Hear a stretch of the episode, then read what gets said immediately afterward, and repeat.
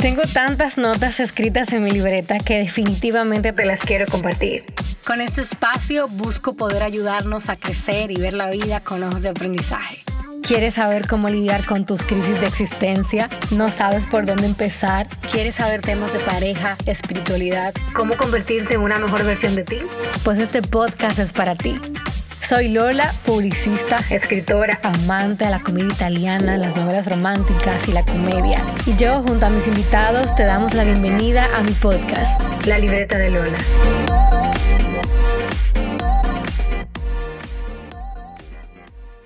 Bienvenidas y bienvenidos a la Libreta de Lola Podcast. Hoy tenemos el segundo episodio de esta serie Hablemos con el Corazón y yo estoy muy contenta porque cada semana tengo una pareja muy especial y muy puntual para cada tema. Hoy conmigo está una amiga que me regaló, otra amiga que me regaló el masterclass de Patricia Peña de marca personal. Y de verdad que estoy súper, súper contenta de poder tenerla aquí en el día de hoy junto con su esposo. Así que con nosotros está hoy Lourdes Rodríguez y Francisco Díaz hablando de cómo mantener la llama encendida en el matrimonio con el pasar de los años y con la llegada de los hijos. Bienvenidos a mi podcast, chicos. ¿Cómo están? Muy bien, Karen. ¿Cómo estás? Súper contenta y muy expectante de este tema, porque en verdad este es un tema que a mí me apasiona. Te confieso que uno de mis temores cuando eh, me iba a casar era ese como que concha, que va a pasar con los años y que la gente dice que las cosas no son iguales. Mira, tanto así que mi esposo y yo decidimos renovar voto cada cinco años. ¡Wow! Pero linda decisión. Exacto, porque como todas las estadísticas dicen que eh, los matrimonios se desbaratan a los cinco años y que todo cambia, y por pues, cada cinco años lo vamos entonces a casar de nuevo. Sí, encantador ese compromiso. Pero la verdad, Karen, es que hay esperanza. Nosotros tenemos ya 17. Eh, vamos para 17 de, matrimonio. De matrimonio. 17 abriles. Sí. Y literal, literal abriles. Literal abriles. ¿Se casaron en abril? En abril. Ah, no, pero mira, justamente, súper. Y, y, la verdad es que a pesar de que sí hay sus altas y bajas, no, eso sería irreal decir que, que no, que no han sido 17 años en luna de miel, ¿verdad? Pero eh, sí hay formas de, al paso de los años, con el paso de los años, mantener esa llama encendida. pero yo creo que parte de lo que hace fortalecer la relación son esas bajas Tú sabes, cuando uno como que logra sobrepasar eso y, y, entonces fortalecer la relación y sí, realmente sí, como sacarle lo bueno a eso. Exactamente. Antes de entrar en detalle en esa historia, porque yo tengo varias, varias preguntas aquí para ustedes, yo quiero que ustedes nos cuenten un poquito de quiénes son, qué hacen y cómo ustedes se conocieron, por favor. Once upon a time, hace long, long ¿Cómo comienzo?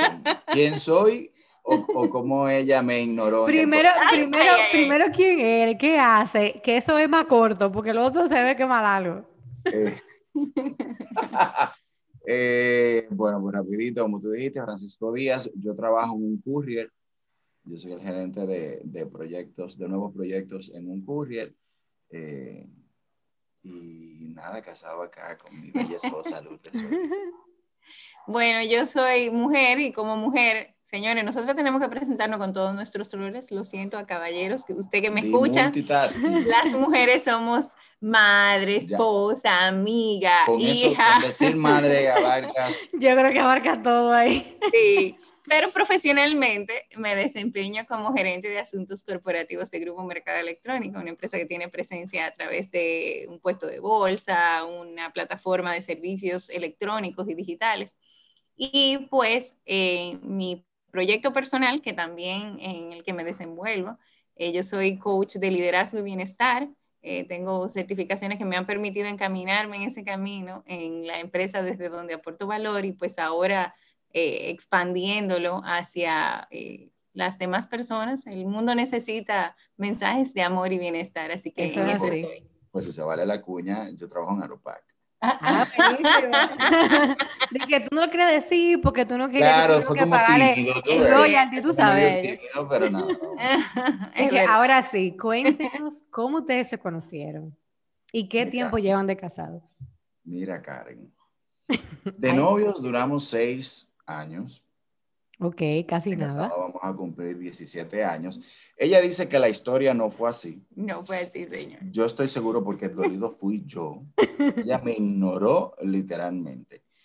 Eh, yo me cambié de colegio ya para el último año del, del, bachillerato. Entré al colegio, no era ni siquiera ese colegio que me iba a inscribir, pero nada, me inscribí en el colegio donde ella estaba y el primer día, yo conociendo las instalaciones de, del colegio, eh, tenían tres pisos, yo venía bajando del tercer piso al segundo, ella subiendo del primero al segundo, había como un descanso grande. Y yo como que, hola jovencita. Y ella venía leyendo. Por ahí mismo, sí. Todo el que me conoce sabe Ella que le gusta yo... leer bastante. Exacto. Estaba sumergida en un libro, señores, hasta me acuerdo. Una de mis, de mis inquietudes es que cómo ella puede leer subiendo una escalera, leer subida en la caminadora, sí. O sea, que tú puedes un masterclass de eso, Lourdes. Sí, exacto. Sí, sí, real. Y nada, ella me ignoró. Ella dice que ya no se acuerda de eso. Y yo después, ese mismo día, le dije a unos compañeros, a unos muchachos que yo conocía, pero que estaban en el curso de ella, le dije, me gusta esa muchacha. Me dijeron, no. Ahí mismo. Mira por otro lado, que no te van a hacer caso. Y mírala ahí. Ah, ahí 22 está. años. Yo creo que le gustó el reto. eh, Karen. Sí, sí. La verdad que yo, yo no me acuerdo de eso, de que él me vio, de que me saludó. Yo No, estaba pero es que leyendo. tú te ibas comiendo un libro. Yo estaba Exacto. leyendo, yo estaba leyendo ese día y lo vi luego, eh, yo creo que fue al día siguiente que efectivamente lo vi. Le Y caí mal, Karen. bueno, me ¿En cayó mal. serio? Sí. De los nace el Sí. amor, tranquilo. Eso fue digno para ustedes. Exacto. Y, y nos conocimos, fuimos amigos, o sea, fuimos hermanitos, nos decíamos, en el Sí. colegio. Ay, hombre. y él- Pero- y, él, y él con su segunda. Exacto. Yo fui auténticamente amiga de Ay, él, hombre. pero Yo también, no sean mal pensados. Pero yo, pero sí, de ahí, de esa amistad eh, nació el amor. Y aquí estamos. 20, eh, años. 20, ¿cuánto? 20, Ya yo 23, perdí. 23. No, 22. 22. Estamos sumando mal la matemática. Yo sé que algo está fallando. por ahí, 22, pero- 23, Y los señor. 22, Eso es mucho, como 28, quiera. 6 de amor, de amores, o sea, 6 de noviazgo. Y ya ahí entonces los otros de matrimonio. Mm. Vamos Wow. para 23, Karen, es verdad. El Ah, 21 de abril ¿qué te vamos para dice? 23 años entre noviazgo y, y matrimonio. Mm. Wow, una vida, señores, tienen ustedes juntos. Una vida. Y cuando ustedes se casaron, ¿ustedes tuvieron como algún temor de que la relación pudiera cambiar con, con el tiempo o cuando llegaran los hijos? ¿Lo conversaron o lo, o lo sentían por lo menos cada uno? Yo lo sentía, yo no sé si. Fran Yo, estaba muy para- emocionado para con nada. casarse. Yo no creo que. la- Yo no, mira, Karen, francamente, yo no pensé en nada de eso. Los somos nosotras que vivimos eh, adelantándonos a los tiempos. no, no. Sí, yo, yo creo que ah, yo tenía mucho temor, no solo a que llegaran los hijos, que llegaron muy rápido, porque en el caso de nosotros llegaron en el mismo año de- del primer año de matrimonio, Sí. El fuete. El hombre Sí. determinado. pero eh, creo que como ya teníamos tanto tiempo, tú sabes que siempre hay como que ese, esa frase popular que los amores largos no duran mucho, que los matrimonios de, de noviazgo largo se acaban. Yo tenía mucho eso pendiente. Y Bueno, teníamos una, una pareja cerca que duró muchos años de amor y duraron un año de casado solamente. Exacto. Wow. Entonces, como que con esa experiencia, yo pensé no solo en, en lo que podía provocar los hijos, sino en, en ya el tiempo que teníamos recorrido y, y qué, qué, qué deberíamos hacer o qué debíamos hacer, el reto que íbamos a enfrentar para seguir manteniendo la relación, a pesar de que ya nos conocíamos Exacto. muchísimo. Ujú. Pero creo que eso también en cierta manera ayuda porque como ustedes fueron amigos, o por lo menos tú fuiste amiga de él, eh, eso te, como, como que te permite conocer al otro como sin, como sin caretas y sin poses. Y aunque obviamente de- después que tú te casas, que verdaderamente tú conoces a la, a la otra persona, eh, te da como en, como en cierta forma como un parámetro de cómo tú te puedes manejar. Creo que esa, esa sería como la parte buena de, de tú tener eh, un noviazgo largo. Ciertamente. Eh, sí, pero definitivamente la convivencia es muy diferente a las relaciones cuando tú, o sea, cuando es un noviazgo, tú estás en tu casa, yo estoy en mi casa. Claro, si pelean cada uno se va para su casa y ya. Y aquí hay que quedarse en la casa. De hecho, tú acabas de decir eso, Karen. Y nuestra primera eh, diferencia, para no decir pleito, matrimonial, yo intenté irme para mi casa. O sea, este señor fue que me puede recoger. Tú me estás relajando. En el camino fui en el vehículo y le dije, ¿para dónde tú vas? Que me voy para mi casa. siéntate ahí, ven y vamos a hablar. Ay, ay, ay, ay. Ciertamente, ciertamente, eh, la inmadurez. Claro. Y, y, esa primera discusión o es eh, real, porque cuando, cuando uno tiene esas relaciones de noviazgo y tú tienes diferencia, pues como que son cosas leves, por así decirlo, ¿verdad? Pero eh, ya. Es bueno que se sepa también que nosotros nos casamos muy jóvenes. Sí. O sea, de los dos, la más madura es ella. ¿Quién más viejo? La más madura es ella. Pero nosotros nos casamos muy jóvenes. Tú sabes, había todavía muchas cosas que madurar. Eh, como persona y en una relación de pareja, ya viviendo en una casa. Sí, entonces eh, como que esa, esa reacción que no es, no es tan natural, en mí no es frecuente, pero fíjate que quien se supone que es más madura, quien se supone que maneja... Era la que se quería ir. Era la que se quería ir. Sin embargo, Frank... Que, había unos temas hormonales que estaban involucrados. puede, puede ser. Frank que, que estaba como que más decidido en no, para dónde tú vas, nosotros nos casamos, es de una relación que comenzó, esto ya no es así. Entonces no... ahí, vámonos. Que vuelvas para su casa, hermana. Prácticamente. Chicos, ¿algún momento de quiebre que tuvo su relación que ustedes pudieran compartirnos eh, que pasó eh, a través de los años, ya casado, y qué ustedes hicieron para eh, superarlo? Que ustedes entiendan que ustedes pueden compartir con nosotros. Mira, tú hablaste de los cinco años y yo me puse como que un poquito reflexiva, porque para nosotros no fue a los cinco, sin embargo, casi llegando a los siete años, tuvimos grandes, eh, tuvimos un periodo de grandes diferencias, como que no nos podíamos poner de acuerdo. Sea, no nos poníamos de acuerdo, las cosas que en la normalidad estaban bien para el uno y el otro, dejaron de estar bien o no parecían mal. O sea, eh, y, y, hablo, estoy hablando por mí, pero por ejemplo, Franz tiene una personalidad, ahorita un poquito serio, pero él es bastante chistoso.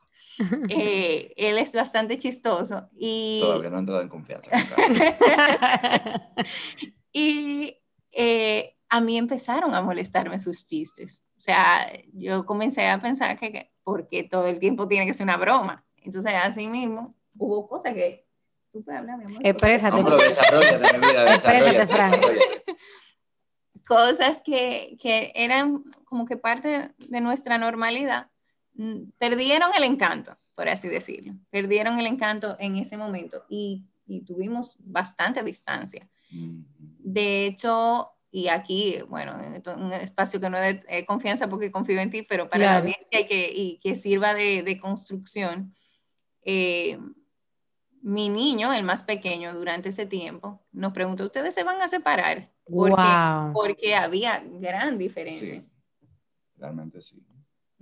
Había grandes diferencias. O sea, ¿tú, ¿tú, has escuchado, Karen, cuando dicen que tú te y no te huele. Literal, claro, claro. Ah, por algo así más o menos. Sí. Y, cuando, y, o sea, ¿y cuál fue ese momento en el que ustedes como que tocaron fondo y dijeron, oye, tenemos que hacer algo, porque si no va a pasar lo que dice nuestro hijo? O sea, ¿qué, qué ustedes hicieron para eh, eh, hacer que resurgiera de nuevo esa relación que ustedes tenían antes? Para mí, en parte, no lo puedo negar, fue esto de, de ver cómo nuestros hijos nos estaban percibiendo, ¿verdad? O sea, ver que ellos entendieron que por la forma en que nos estamos, no nos estábamos entendiendo y la forma en que nos estábamos eh, expresando, el trato, el, trato, ¿verdad? Porque no se era, sentía la diferencia. No era que peleábamos delante de ellos ni nada, pero... Pero había como una frialdad entre los dos. Exacto. y, y, eso... Yo siempre he sido muy pone mano, muy relajado. Y... estaba demasiado, demasiado educado en esa época. Exacto. Okay. Entonces, eh, eso fue un llamado a la atención. Eh, nos sentamos, hicimos un compromiso, o sea. Me, preocupó bastante, bastante el imaginar que yo no iba a tener a mis hijos contigo, conmigo. Wow. Eso debe ser, mira, eso debe ser fuerte. Yo no tengo hijos todavía y yo nada más de imaginármelo, yo estoy grave aquí. Fue muy fuerte, realmente sí. Y que ustedes, o sea... Yo estoy, yo estoy, sorprendida de lo serio que tú te esta conversación. ¿Cuál fue, cuál fue, cuál fue, cuál fue como, ese, como ese compromiso o esos pasos que eh, ustedes han dado eh, a través de los años, luego de ese momento eh, difícil, de quiebre, por decir así, de la relación, que los han ayudado a estos últimos 10 años que ya ustedes tienen, a mantenerse como que con esa chispa y demás?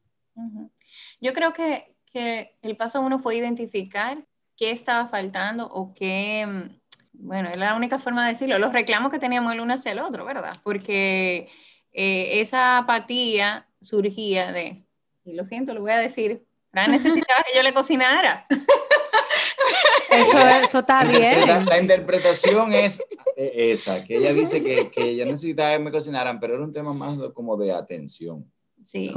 Sí, eh, producto de los mismos hijos que, llegan, que llegaron, que demandaron atención, pues eh, digamos que yo descuidé esa parte, yo descuidé esa parte y, él lo sintió, sintió la carencia, ¿eh? la necesidad, anota. Por Medicina preventiva.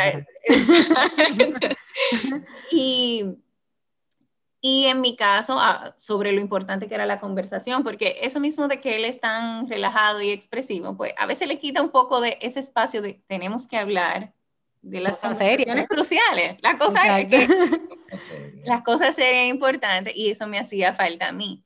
Eh, creo que nos sentamos y hicimos ese acuerdo. Y sobre todo hicimos el compromiso. O sea que ya tú le cocinas. Eh, sí, no, todavía no tanto como él quisiera, pero, he cocinado más. Volví a hacer flan, mi amor. Sí. Eso es muy importante. Después de ya, pero ya, que la gente no necesita saber la cuenta, pero... Claro que sí, señores, porque este es un espacio de libertad, o sea, ustedes, ustedes están completo, aquí... Karen, no me había hecho un flan, de novio me hacía flanes, hasta Diario, diario te lo hacía. Mira, eso era una cosa increíble. El matrimonio... Ella era el flan. un flan, Yo un flan ahora en la pandemia. Bueno, pero volví a hacer flan. Claro. Volví a hacer y compró las cosas para hacerme otro hace como dos meses. No, pero está bien. Pero lo hiciste. Hay esperanza de que me va a hacer. Claro. Ponte en ese, Luis. Hay demanda aquí, la audiencia te está escuchando, así que hale su flan y manda la foto para yo subirla y decir que tú cumpliste.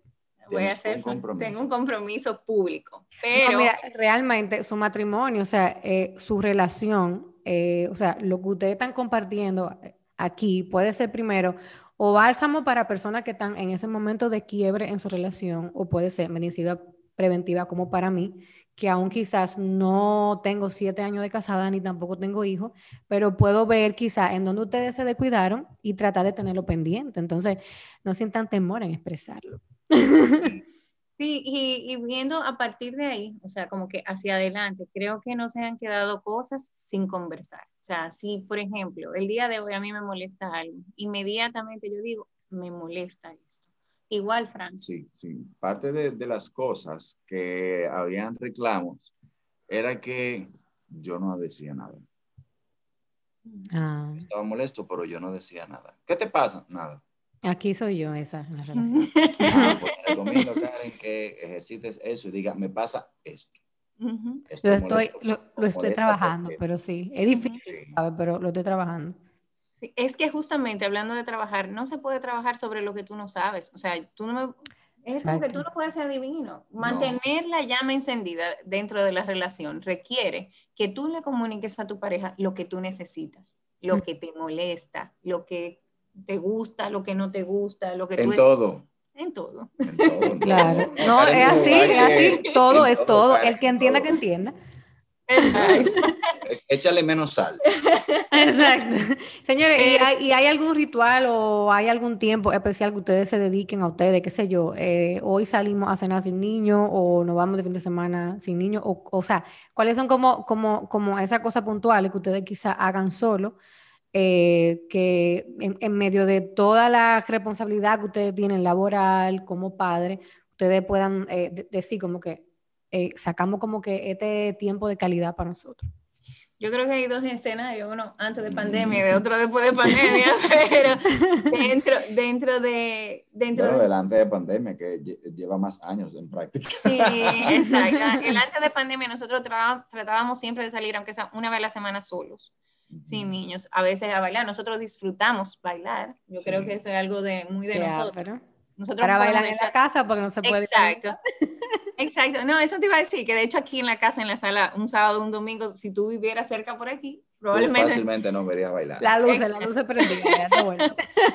Exacto, pero eso de, de, una salida a la semana, eh, yo creo que no pasa un año sin que nos vayamos por lo menos un fin de semana solos, los dos. Eso, eso tratamos de hacerlo, nos hemos ido de viaje también solos, fuera del país.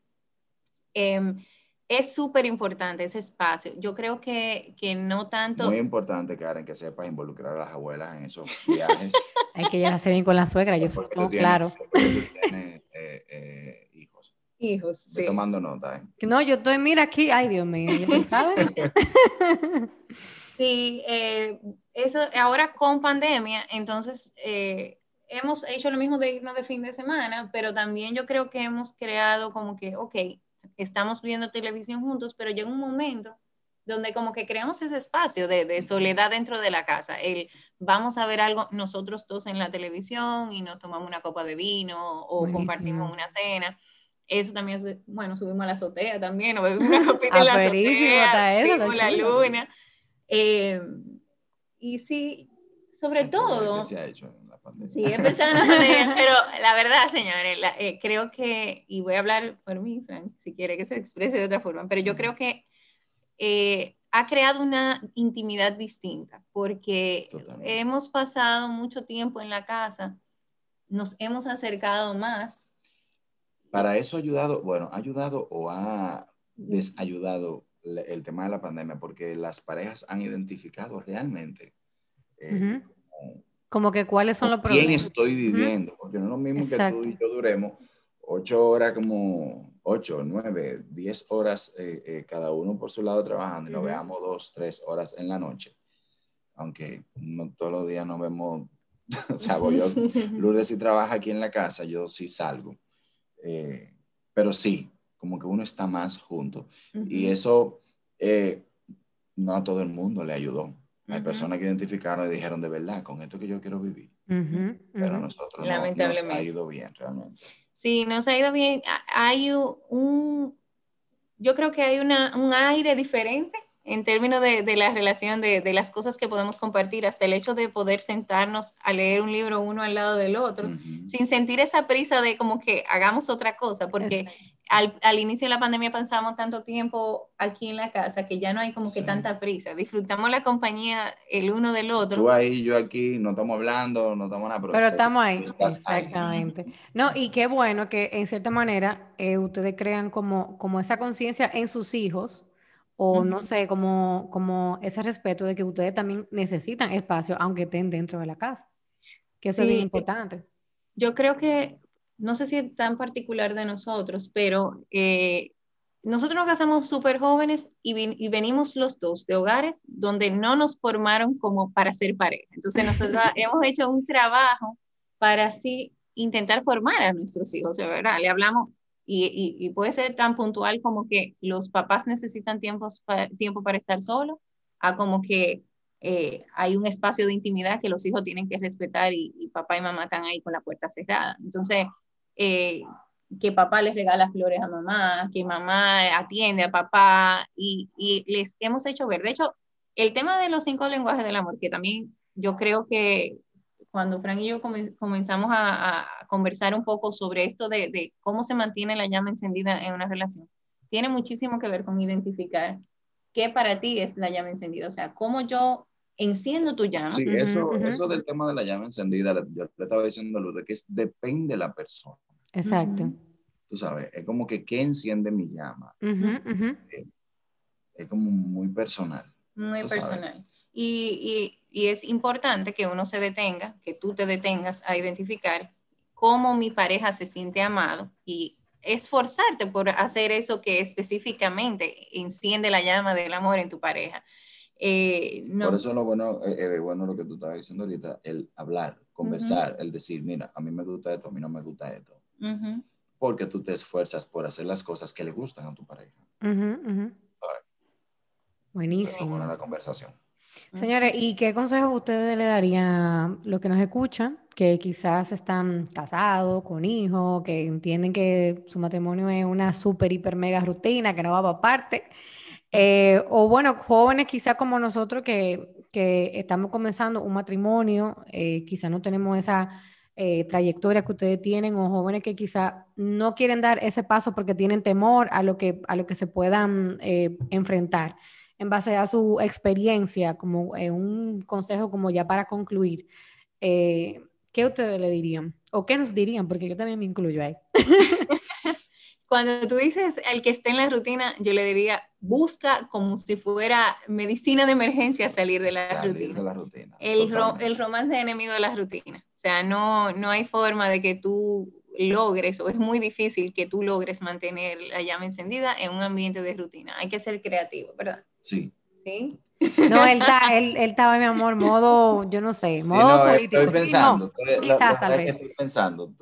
Sí, y, y, hay otro matiz en eso que mencionaste que tiene que ver como que, que creo que no, tiene, no tengo solución.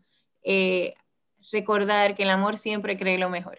O sea, siempre hay esperanza. Cuando hay amor, cuando tú estás enamorado, cuando tú sientes amor por la persona, siempre hay una oportunidad de tú buscar cómo cambiar la situación donde estás. Para los que no, no tienen pareja aún, no están en el matrimonio aún, comenzar, iniciar en ese proceso eh, con la mentalidad de que es un trabajo de equipo, es una decisión. A mí la verdad más absoluta que yo he tenido hasta el día de hoy sobre la relación en pareja es que es una decisión que tú haces todos los días.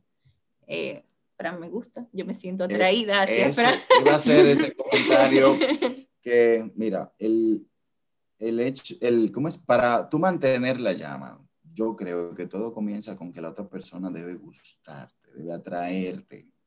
Eso de que los matrimonios, porque es el mejor partido, yo personalmente no creo que funcionen. No de que, ah, mira, este X muchacho, él estudia aquello, es un buen partido, es de buena familia. Mire, si a usted no le gusta ese, usted va a durar uno o dos años nada más, pero de puto lo va a ver feo. No te va a gustar esa persona. Entonces yo entiendo que lo primero es eso. Entonces, para las personas que no se han casado, que estén escuchando el podcast, busquen la persona que a usted le guste. Sí, a ver, Realmente. por la razón que sea, porque eso de sentirte atraído por una persona tiene diferentes matices y funciona distinto para cada quien. Pero cuando yo decía, Fran me gusta, pero a pesar de que Fran me gusta, yo trabajo... Yo lo sé, mi amor, yo lo sé. pero ella quiere que tú te recuerdes, que no se te olvide. No, yo lo sé. Yo trabajo para que él sepa que, que él me gusta y se sienta querido también. Y así mismo, así mismo, puedo decir que en ocasiones él ha sido quien más ha trabajado. Ah que más ha trabajado para que yo sienta que él gusta de mí y que yo me sienta amada. O sea que es mucho trabajo de equipo, es mucho poner la intención en que, en que funcione, poner la intención en mantener esa relación. Es totalmente un trabajo de equipo. Señores, de verdad que yo salí mala de este podcast, o sea, yo estoy súper, súper agradecida por todo lo que ustedes compartieron con nosotros hoy, para mí, de verdad, esto es medicina preventiva. O sea, créanme que voy a tomar muy, muy pendiente cada cosa que ustedes compartieron con nosotros. Y yo sé que también va a ser de muchísima bendición para los que los escuchen. De nuevo, gracias por decirme que sí, por sacar este tiempo de su agenda súper ocupada como padre, como profesionales, como todo, y estar con nosotros aquí compartiendo su historia, porque al final eso es lo que conecta con nosotros. Eh, historias de personas reales que se caen como nosotros, pero que pueden renacer una y otra vez. Así que gracias de verdad por haberme dicho que sí. Para mí un placer estar aquí y compartir este, este rato contigo, con la audiencia. Encantada. Un placer, claro que sí. Gracias, gracias por estar aquí nuevamente pedir. Claro que si no, ya, ya yo lo voy a tener de cualquier tema de pareja, matrimonio. Eh, señores, por favor, necesito que La audiencia, nos escuchamos en un próximo episodio de esta serie Hablemos con el Corazón. Aún queda mucho, mucho por compartir y otras parejas también grandiosas por pasar por aquí. Hasta la próxima.